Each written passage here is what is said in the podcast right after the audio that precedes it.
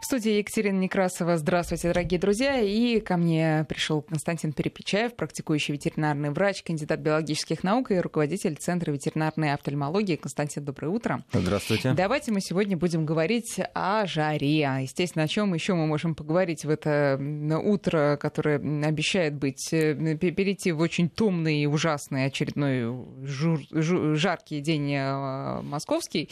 А, и не только нам плохо. Вот совсем не только нам плохо. Вы знаете, тут я уезжала на несколько дней и оставила своего кота одного дома.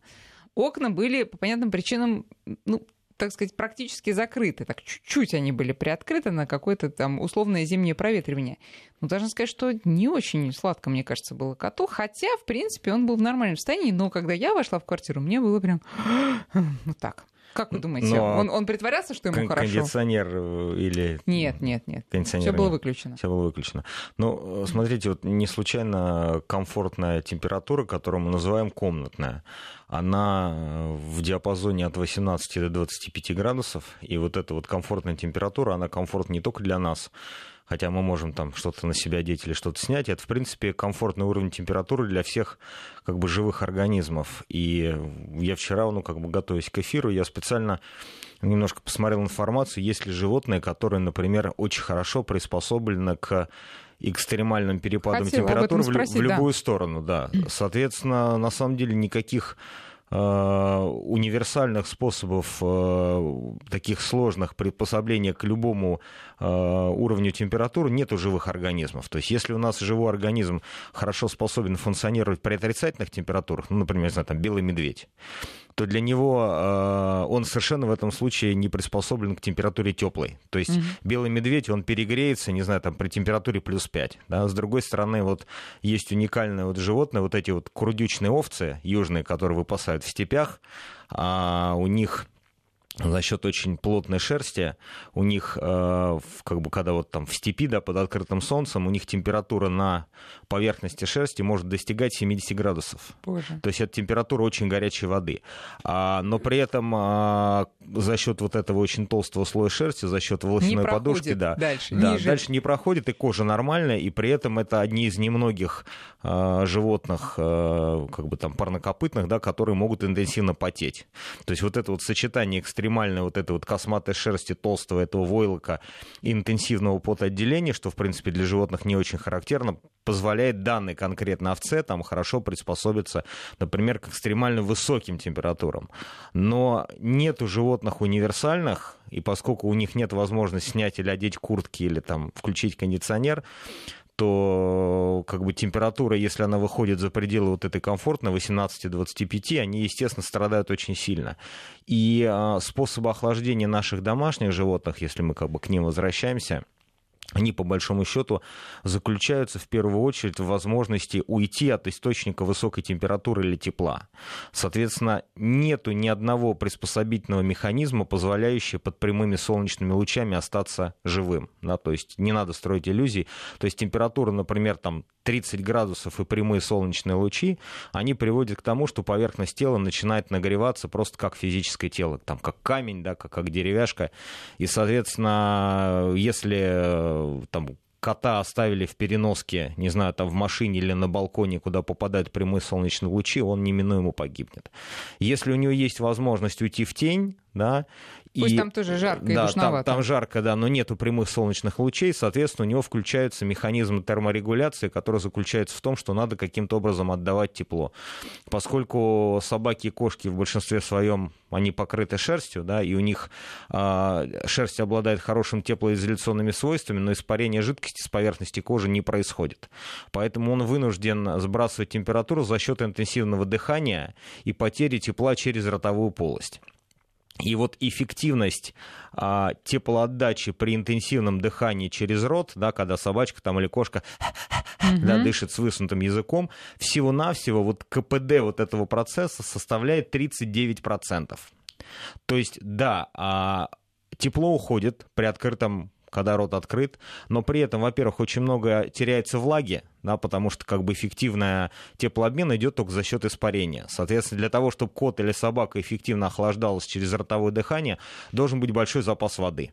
То есть, опять-таки, кот ушел от прямых солнечных лучей, у него есть миска с водой, в этом случае он пьет и испаряет эту воду с поверхности языка. Эта система будет работать эффективно, пока у него есть вода. Да, то есть, опять-таки, вода закончилась, там, и мы потеряли кота.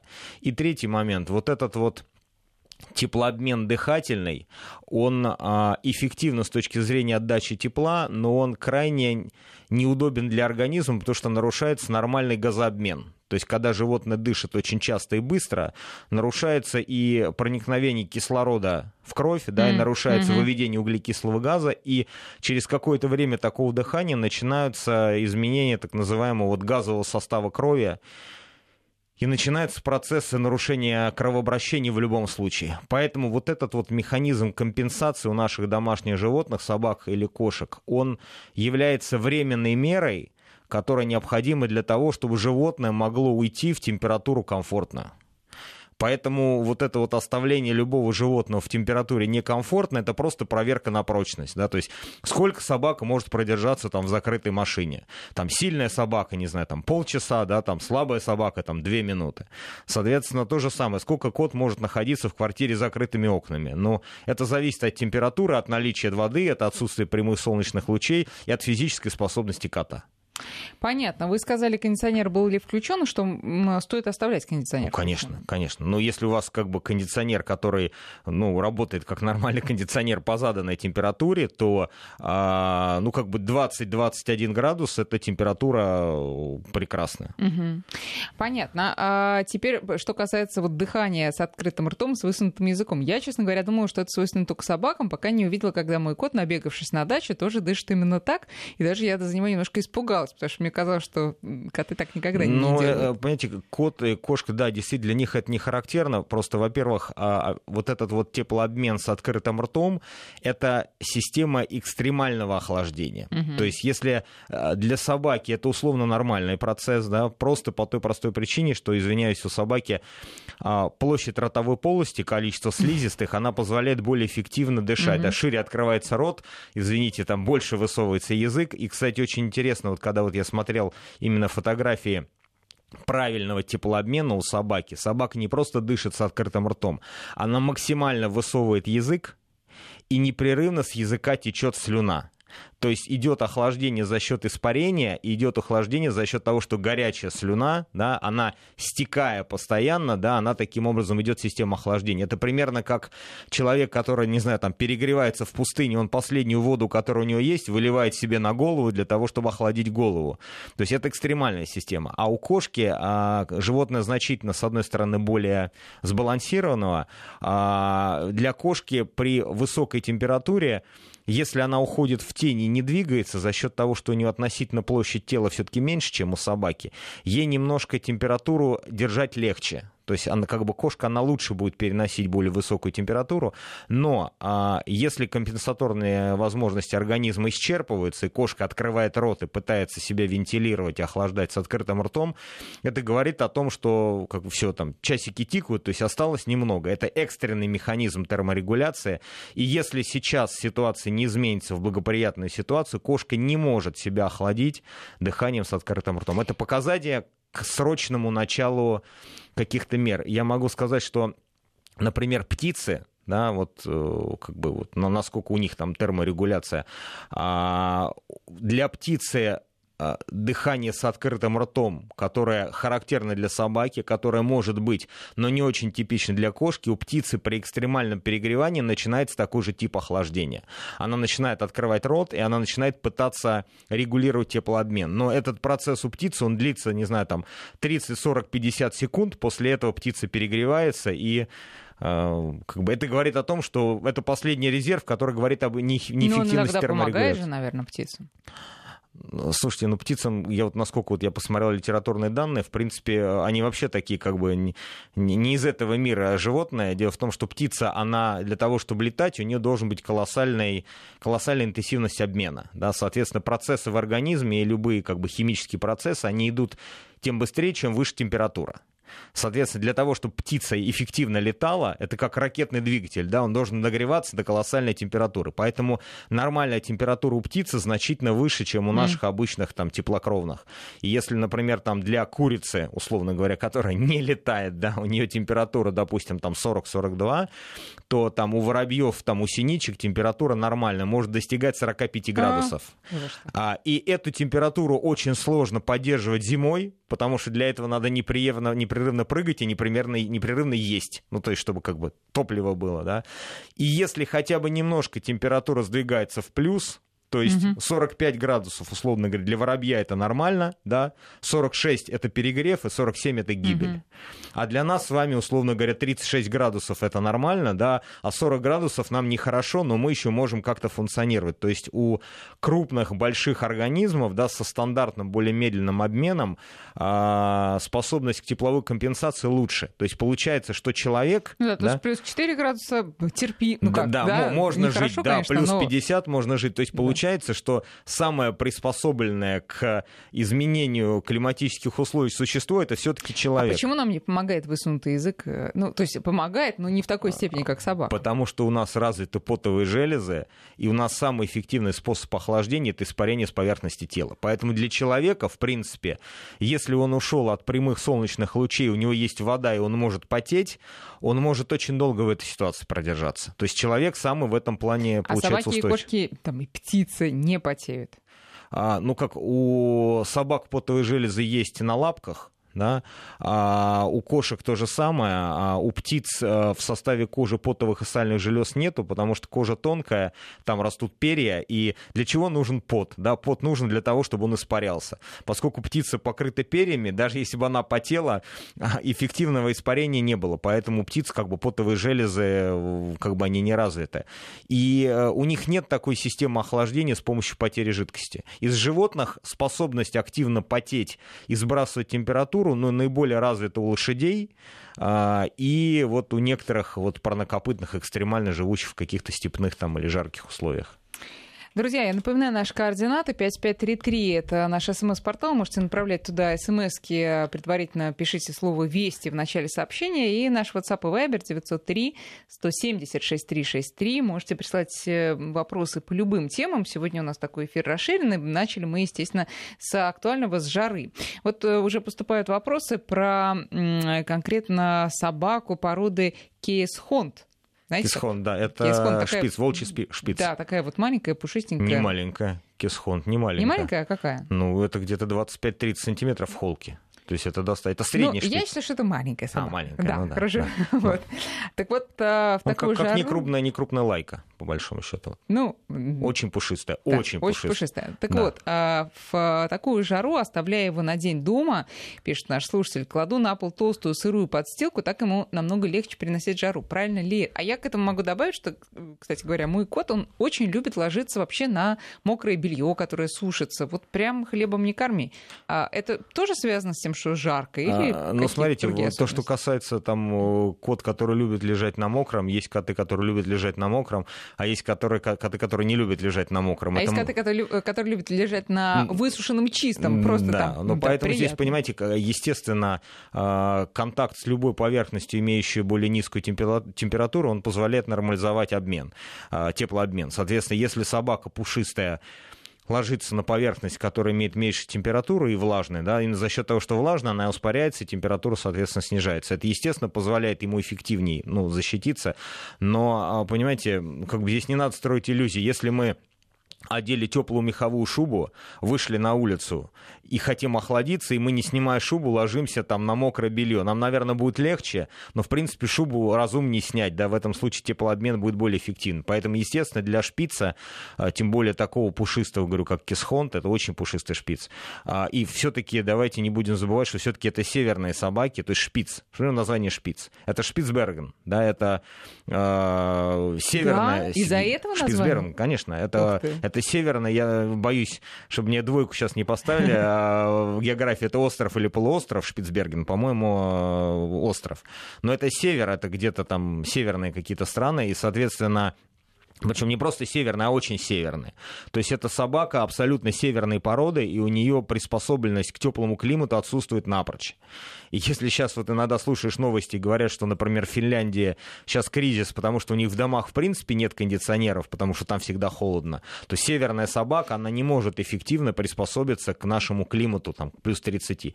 Поэтому либо нужно создать в квартире прохладную обстановку, то есть хотя бы те же самые там плюс 18, да, плюс 19, плюс 20 градусов, ну, либо наплевать Стричь. на выставочные стандарты и подстричь этого Хитсхонда, он обрастет через три месяца, будет таким же совершенно пушистым и прекрасным. Вот нас э, э владелец э, Кис Хонда поправляет, что 45-50 сантиметров в холке, оказывается. Да, но видите... Бе- беру свои слова обратно да. про маленькую собаку. Хорошо, а что вообще делать вот со всеми этими мохнатыми, там, чихуахуа и прочее? Ну, если постричь, конечно, ему будет легче, а, но остальным будет тяжело на него смотреть. Слушайте, здесь, понимаете, это же, ну, мы, мы почему-то считаем, что вот те животные, которых мы считаем породистыми, да, и приобретаем там для как, как своих домашних любимцев, мы почему-то все время считаем, что это их первобытный вид. Ну, то есть, ну, поймите, не было первобытных кисхондов, первобытных чихуашек, там, первобытных такс. То есть, обычная собака, это первобытно, да, это невысокая, там, 10-15 килограмм со стоячими ушами, длинным хвостом и плотно прилегающей шерстью. Это абсолютно искусственные породы. Поэтому мы их э, подгоняем под то, что мы хотим. То есть, если для нас кисхонд это в первую очередь пушистая собака, и для нас важно, чтобы она была пушистая, и мы ходим на выставки, тогда в условиях высокой температуры мы должны его охлаждать. Если если э, это собака для жизни, и мы с Кисхондом собрались куда-то в турпоход там по, по степям Казахстана, слушайте, ну нам надо будет его подстричь, э, если аккуратно подстричь, просто собаки очень хорошо обрастают. А, я с некоторыми вот заводчиками там мы дискутировали по поводу того, что у собаки, которая не приспособлена для стрижки, после стрижки шерсть принципиально меняет свою структуру. Ну, то есть вот если взять собаку, которую нельзя стричь и подстричь, угу. то э, как бы шерсть, которая вырастает, она будет выглядеть как-то по-другому. Но я могу сказать, что у нас есть операционные пациенты любых пород, которые не просто стригутся, да, которые выбриваются абсолютно на лосо. И шерстный покров, покров после этого восстанавливается абсолютно на 100%. Поэтому я не вижу проблем ну, подстричь собаку. А по каким даже причинам этот э, покров может измениться? Да я не понимаю. Это же... А, слушайте, ну, как скажем, есть просто определенные догмы, да, то есть как бы вот есть, э, допустим, я являюсь авторитетом в области, допустим, ветеринарной специализации, да, и я никогда не претендую на знания в области там кинологии, каких-то стандартов, и если приходит человек и говорит, что, а вот я вот, не знаю, там 30 лет занимаюсь собаками этой породы, и я вам авторитетно заявляю, что если подстричь, шерсть меняется, то да. шерсть меняется. Ну, я не могу с ним спорить, Хорошо, потому что я специалист вы, в другой области. Да, да, доверять своему опыту. Да. Ну, потому что волосяная луковица, она имеет определенный период функционирования, она все равно потом любой волос отмирает, и потом вырастает новый. Теперь смотрите, э, э, вот вы какие срочные... Потому что я так подозреваю, что к вам все таки в клинику тоже сейчас приносят животных, которые перегрелись. Есть такое? Вы знаете, ну, у нас центр все таки более специализированный. Ну, я понимаю, что да. у вас офтальмология. У нас но... Э, там офтальмология, сложная хирургия. У нас море кондиционеров. У нас кондиционеров в каждом кабинете. И, ну, как бы у нас всегда очень прохладно. Ну, вы же знаете, что делать вот экстренно, если вы приходите домой или если к вам приносят животное, которое вот лежит, и вы видите, что ему не очень хорошо да, из-за жары. Мы его закрываем в кабинете, ставим там на 17 градусов, условно говоря, 18. То есть просто охладить срочно. Да, здесь важно, чтобы не было признаков сердечно-легочной декомпенсации. То есть дело в том, что почему вот я начал говорить про неэффективность охлаждения с помощью дыхания.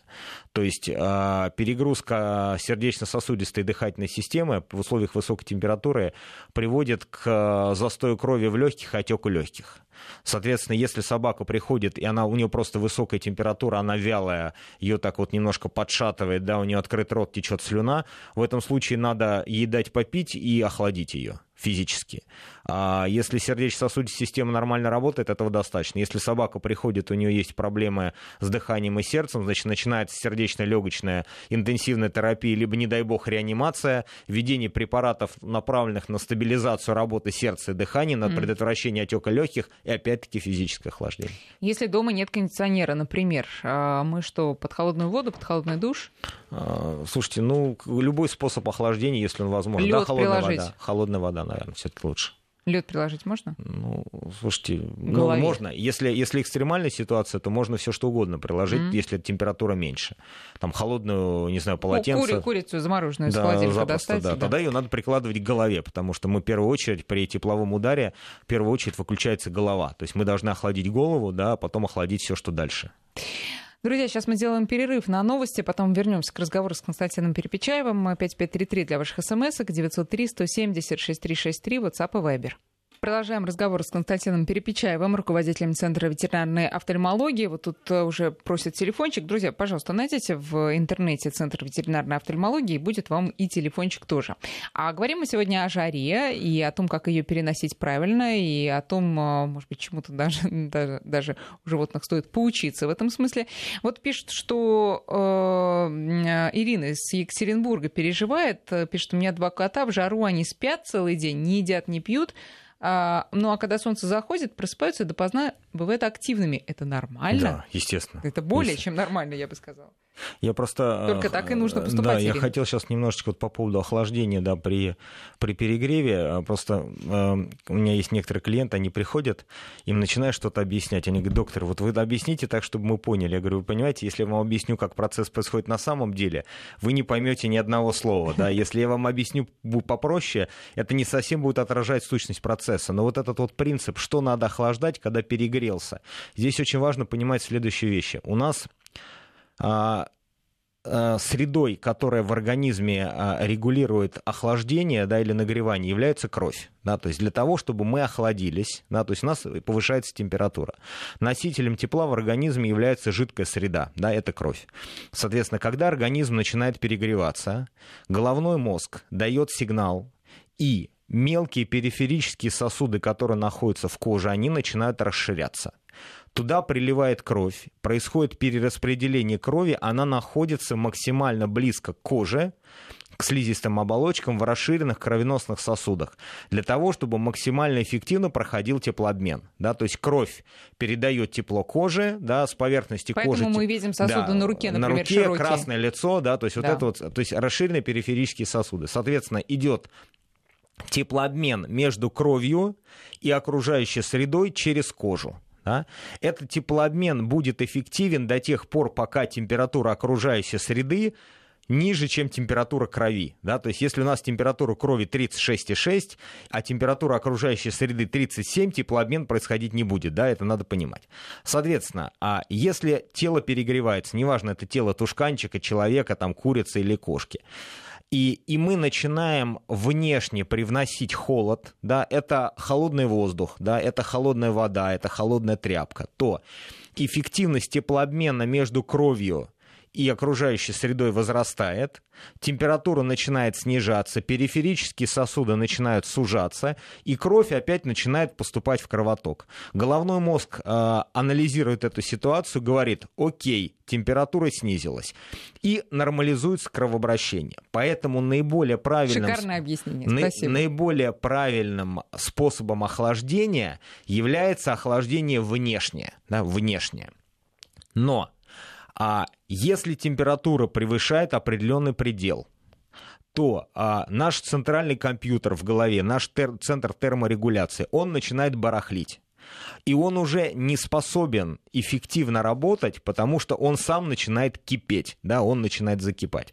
А это сопровождается уже явными нервными явлениями, там дрожь, параличи, судороги, отключение сознания, там у человека спутанная речь, у собаки и кошки не будет спутанной речи, да, но там какие-то движения, там неврологические приступы, либо коматозное состояние. В этом случае, если мы начинаем животное охлаждать физически внешне, нам требуется большее количество времени, а мозг уже начинает отключаться. Вот в этом случае нам надо охлаждать организм изнутри. Соответственно, это делается либо с помощью введения холодных растворов внутривенных, угу. да, либо для собаки и кошки актуально это введение холодной клизмы. Да, то есть мы организм угу. начинаем угу. изнутри охлаждать. Да. Понятно, что мозг изнутри охладить мы не можем, но в этом случае, условно говоря, мы льем там холодную воду, там лед прикладываем к голове. Это позволяет очень быстро температуру тела снизить изнутри, но происходит перераспределение крови. Потому что вся кровь все равно находится в периферических кожных сосудах. Мы внутри организма даем резкий температурный стресс, мы резко опускаем температуру внутри, у нас происходит нарушение кровообращения. Поэтому охлаждение внутреннее, которое проводится в рамках там, медицинских центров, реанимационных процедур, оно может потребовать от врача немедленного применения реанимационных мероприятие. То есть человек поступил с тепловым ударом, его положили в холодную, холодную ванну, да, условно говоря, температура там, допустим, внешняя падает, а мозг не работает. Человеку начинают капать холодный раствор и делают холодную клизму. У него идет остановка сердца. Надо запустить сердце, надо все это дело реанимировать. То есть это охлаждение для профессионалов. Поэтому если мы даем советы, да, домашним, владельцам домашних животных, то вам не надо учиться каким-то сложным навыкам. Если у вас температура в квартире высокая, вам надо ее снизить. Если вы не можете это сделать, ну зачем вам рассказывать, как охладить собаку капельным введением прохладного раствора? Хорошо, тогда смотрите, а, из простых методов. Да. Вот ну, я читала, что, например, в Калининградском зоопарке, в Петербургском зоопарке, в Московском зоопарке дают, ну, журналисты это все красиво называют, так сказать, мороженое. Но это на самом деле просто охлажденное или мясо, кто ест мясо, или фрукты, кто ест фрукты, да. или даже просто лед. Ну, можно просто, чтобы температура воды, которую животное пьет, была невысокая. Вот, да. а, э, вот специально давать холодную еду, э, э, мясо там или там что ест, да, животное, да?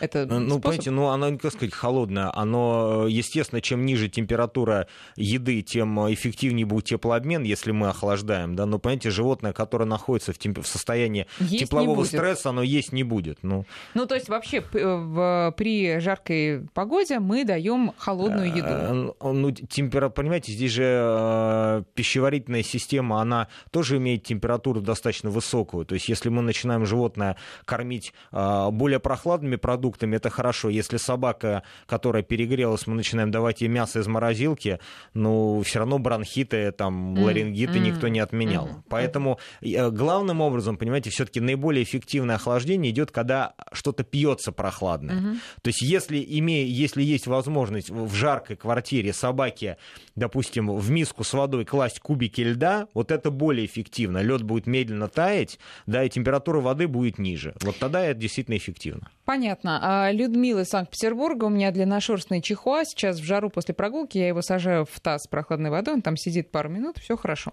Ну да, разумно, абсолютно. А, так, значит, про котов мы выяснили. Ну, купание в ручье, в, в реке, в море при жаркой погоде хорошо? Ну, естественно, хорошо. Здесь единственное, нужно, опять-таки, вот очень важный момент, а, а, а также связанный с перераспределением крови, что у нас очень много бывает неприятных ситуаций, когда, например, люди с собакой едут купаться. Вот они два часа едут в машине без кондиционера, да, и сами разгоряченные, собака разгоряченная, она бухается в воду, температура которой значительно ниже, чем температура собаки. В этом случае может произойти и даже вплоть до сердечного приступа. Поэтому, когда вы из жаркой машины или жаркой погоды лезете в водоем, вы сначала бегаете вдоль берега, брызгаетесь, угу. мочите лапки, охлаждаетесь, да, немножечко стабилизируете свое состояние, потом плаваете, да, там купаетесь, пока вы купаетесь, это самый эффективный способ охлаждения, потому что ваша температура, кожа старается приблизиться к температуре воды. Но после этого собаку надо обязательно высушить и расчесать, потому что мокрая собака, особенно если она черная или коричневая, она может очень быстро перегреться, потому что нет воздушной прослойки. Ну или в тень уйти. Да, в тень сидеть. уйти, высушиться, вытереться и дальше уже продолжать свой путь. А правда ли, что, вот пишет Евгений из Пензы, у меня самоед, такая пушистая да. очень сильная собака. Правда ли, что их нельзя стричь, плохо обрастают, могут впасть в депрессию? Слушай, ну мы уже, мне кажется, на этот вопрос ответили. Да, давайте, да? давайте мы про депрессию. Нет, это, это многие так э, считают, есть такой предрассудок у многих хозяев и у многих, возможно, собак. Давайте мы сейчас сделаем перерыв на прогноз погоды, а потом э, об этом поговорим подробнее с Константином Перепечаевым. Так вот, про предрассудки. Значит, дело в том, что мы и в этой студии не раз говорили о том, что когда собаку стрижешь сильно, а она к этому не привыкла, она чувствует себя несколько иначе, и она действительно может ну, не то что впасть в депрессию, но не понять вообще, что произошло. А тем более, если это самоед, если это какая-то такая сильно шерстяная собака. Вот права или Вам сказать, как на самом деле? Да, конечно. Слушайте, это такой вот, ну, как скажем, Ну, есть какие-то вещи, в которые людям, людям хочется верить. Ну вот, вот я, например, как бы, когда я начинал свою практику, да, вот на, я работал с врачом, да, дядечка уже был, ну, достаточно такой солидный, вот он у него было очень много всяких примет. Вот перед операцией это не надо делать, там это надо. Я всегда над ним смеялся, да, по молодости. Сейчас я становлюсь еще более суеверным, да, потому что я понимаю, что если я что-то сделаю традиционно, это мне поможет, я это делаю. То же самое, есть люди, э, вещи, в которые люди верят. На самом деле а, собака это, ну, не то существо, которое приходит в стресс от своего внешнего вида. То есть это, ну, как Но это бы... же ощущение, это же э, ощущение. Слушайте, это, знаете, как бы, ну, я профессионал, да, я занимаюсь профессиональной там ветеринарией. И э, есть собаки, которым делают сложные спинальные операции, да, то есть операции на позвоночнике. Там собака не просто лысая, она не просто стрижена, она не просто вся там, не знаю, в зеленке, в перекиси. У нее еще вдоль спины стоят наружные металлические конструкции. То есть идет собачка, а у нее mm. из спины торчат там болты, спицы, что-то такое затянуто, стоит этот аппарат Елизарова. Слушайте, и если собака при этом не испытывает боли, да, ее любит хозяин, ее кормят и поют, чихать ей абсолютно на всех, кто вокруг скажет, о, собака, что это у тебя на спине. Поэтому стресс у стриженного самоеда, ну, на мой взгляд, это надуманная ситуация. Да, собака может немножко удивиться от того, что у нее шерстный покров э, там распределяется не так, как обычно. Может быть, у нее какие-то будут не очень приятные ощущения от вновь отрастающей шерсти, но это совершенно, я считаю, что это, в принципе, не заслуживает внимания. Понятно, хорошо. Теперь про противоположность поговорим, про лысых э, кошек, про сфинксов и так далее. Вот тут был вопрос, э, можно ли их мазать солнцезащитным кремом во время а, жары. Слушайте, вот а, то, что касается лысых животных, а, там действительно хорошо выглядящие лысые животные, они обычно у тех владельцев, а, которые хорошо разбираются вот в человеческой косметике и косметологии, потому что подобрать а, хороший там питающий или защитный или социозащитный там крем для там лысой собаки или кошки это большое искусство, потому что естественно у нас нету ветеринарных продуктов для защиты от солнца, безусловно их нету, и э, не все средства, которые подходят людям, да, они подходят животным, но э, по счастью, я не знаю там хорошо это или плохо, может, защитники животных сейчас возмутятся, но все дерматологические средства, они все равно на животных тестируются. Поэтому, по идее, то, что подходит для, как солнцезащитный крем, например, для ребенка, угу. то есть с максимальным индексом безопасности, я думаю, что он, скорее всего, будет подходить собаке или кошке, но важно, чтобы там не было парфюмерных каких-то вот отдушек, вот этих компонентов, потому что собак для собак это очень, ну, как бы неприятно.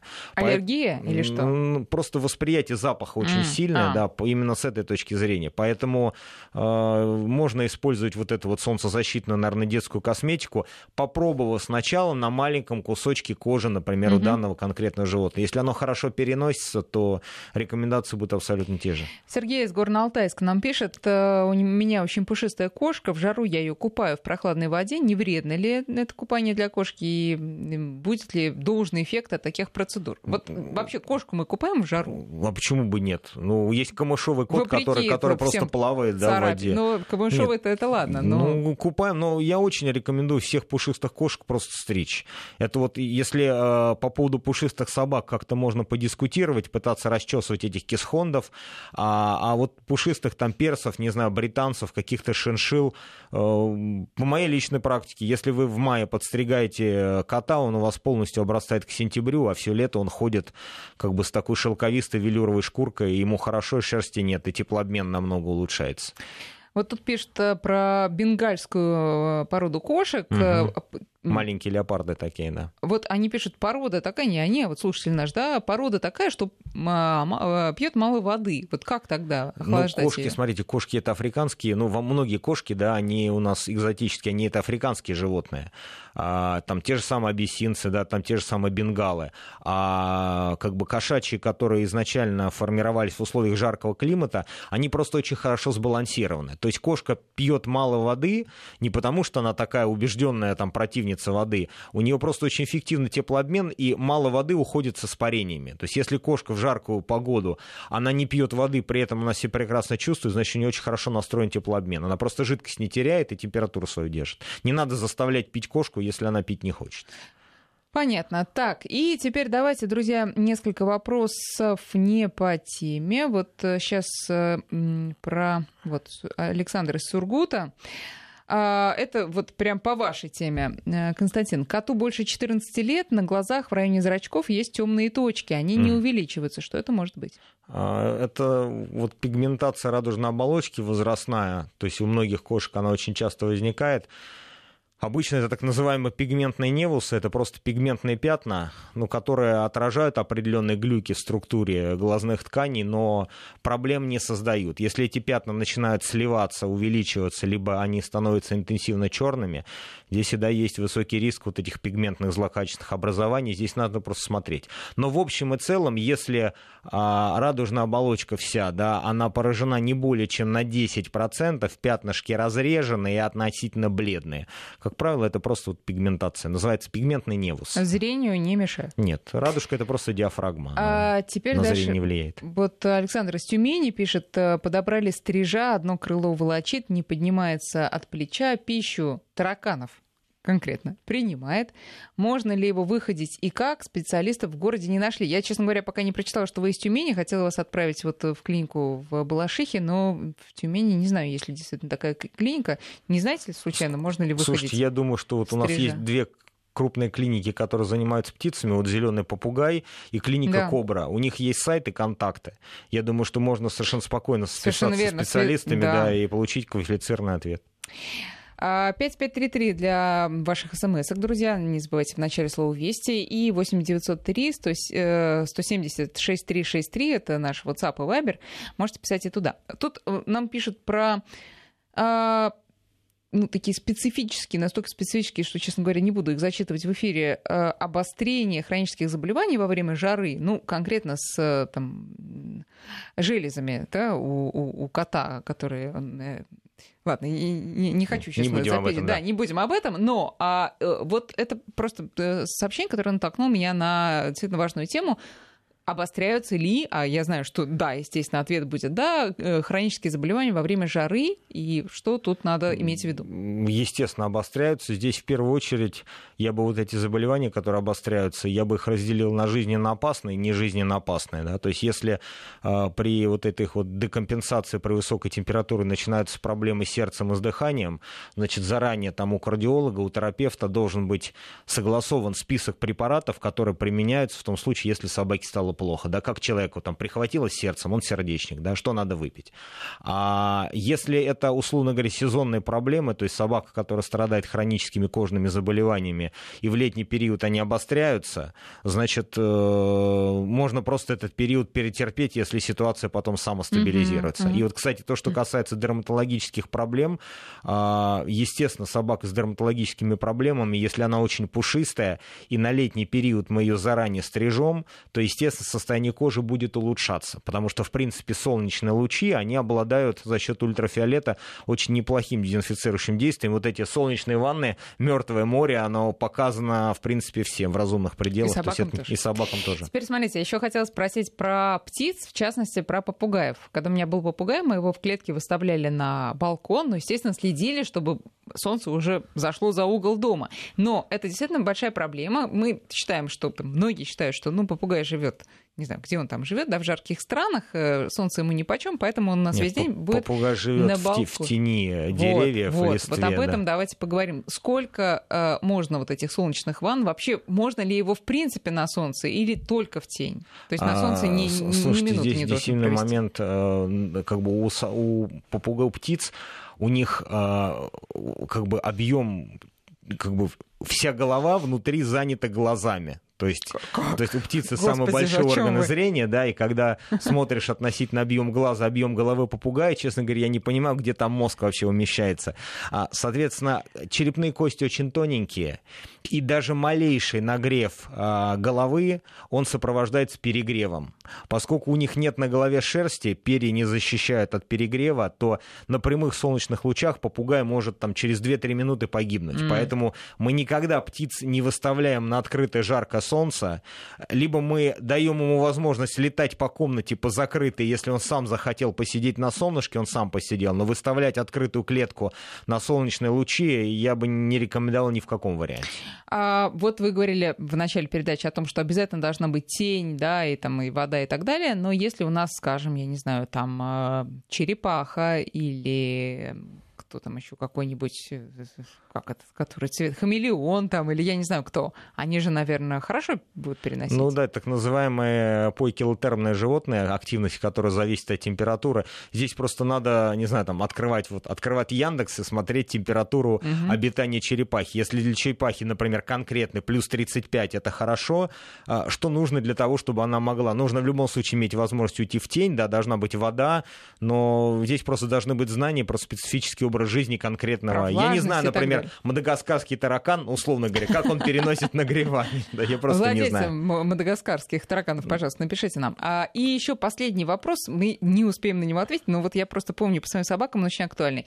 А, кавказская овчарка боится грозы, чувствует задолго до самой грозы. Что делать? Я просто добавлю, что мои собаки, там одна особенно лайка, пряталась под диван в ужасе. В ужасе. Надо просто пережить грозу, и я думаю, что дальше будет все нормально. способов э, борьбы с, с грозой нет. С грозой, с грозой со страхами перед ней. Надо просто пережить и все, учиться переживать такие вещи. Да. Друзья, спасибо большое за ваши вопросы. Константин, большое спасибо за ответы. Приходите к нам еще. До свидания. До встречи.